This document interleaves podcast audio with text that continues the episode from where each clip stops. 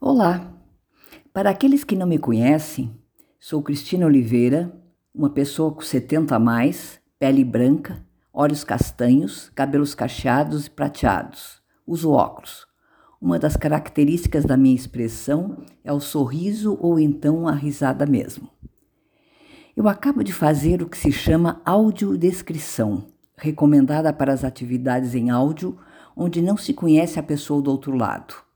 É também uma prática adotada em respeito para com pessoas cegas ou de baixa visão, que está ganhando força nos diversos programas de áudio, assim como a linguagem de Libras para os surdos no Brasil. Vários programas de TV estão adotando esta prática. Eu, desde março, eu participo na Rádio New Ways com o programa Podcast Soleil France, com um momento denominado Saúde Mental em Foco. Mas é, o que é exatamente a saúde mental? É a ausência de doença mental? Algo assim como sinônimo e antônimo de uma palavra? De acordo com a Organização Mundial da Saúde, a OMS, não existe uma definição clara a respeito de saúde mental. Ela envolve bem mais que a simples ausência de transtornos mentais. Saúde mental é um estado de equilíbrio e bem-estar onde a pessoa pode se recuperar do natural estresse diário, da sua rotina, é, ser produtivo e ativo na comunidade. Isso é o que se define como saúde mental no geral. Já os transtornos mentais, eles abrangem múltiplas áreas no campo da psiquiatria, neurologia, filosofia, psicologia.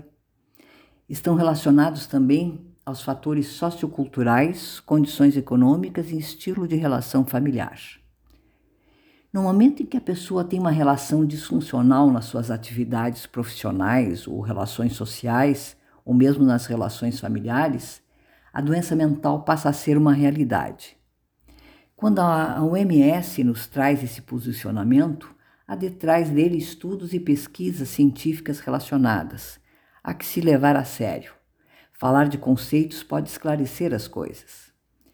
Quando criei o espaço Saúde Mental em Foco, eu o fiz para ampliar a divulgação desses conceitos, divulgar associações, livros, artigos que possam dar informação e apoio nessa área. Tenho como objetivo colaborar na conquista da qualidade de vida das pessoas. E qualidade de vida indica o nível das condições básicas e até suplementares do ser humano.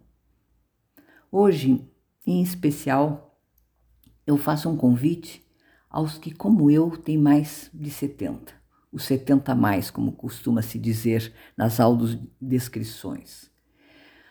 Pessoas que têm uma vida caracterizada pelo ato de cuidar dos outros, sejam eles filhos, pessoas adoentadas ou idosos.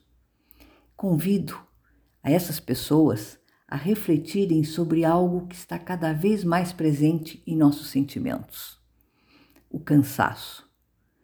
De repente, no estalar dos dedos, a tal qualidade de vida já foi embora.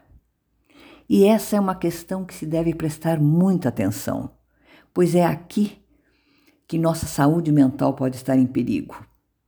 Há um desconcerto quando percebemos que as nossas ideias refletem uma pessoa na faixa dos 30, 40 anos, mas o nosso corpo nos grita que temos mais de 70 ou mais de 80. Meu convite à reflexão desdobra-se em um alerta. Cuidado! Está na hora de mudarmos os paradigmas que nos definem até agora, que nos definiam né, até agora. A idade chega e os limites também. Esse cansaço pode ser um aviso de que algo não vai bem com a nossa saúde. Nós que cuidamos tanto dos outros, temos que cuidar da nossa saúde, do nosso corpo. Com que facilidade nos dispomos a cuidar de alguém e que com dificuldade cuidamos de nós mesmos. O cansaço pode ser outro tipo de alerta, mais simples, mas não menos importante: limites. A idade bate à nossa porta, acenando violentamente com eles. Limites. Então, encontre-se, cuide-se, reveja sua rotina, priorize atividades, aprenda urgentemente a dizer não. Foi essa lição que eu tirei nessas pequenas férias. Daí a brincadeira. Terminei as férias, eu quero a licença prêmio. Que bem nos faz um tempo nosso, um ritmo cotidiano adequado. Como é bom nos darmos conta que podemos sim termos qualidade de vida nos nossos 70 ou 80 a mais. Se aprendermos a mudar os paradigmas das nossas rotinas e das nossas próprias exigências. Bora lá viver, pessoal, preservando nossa saúde mental. Um até breve para todos.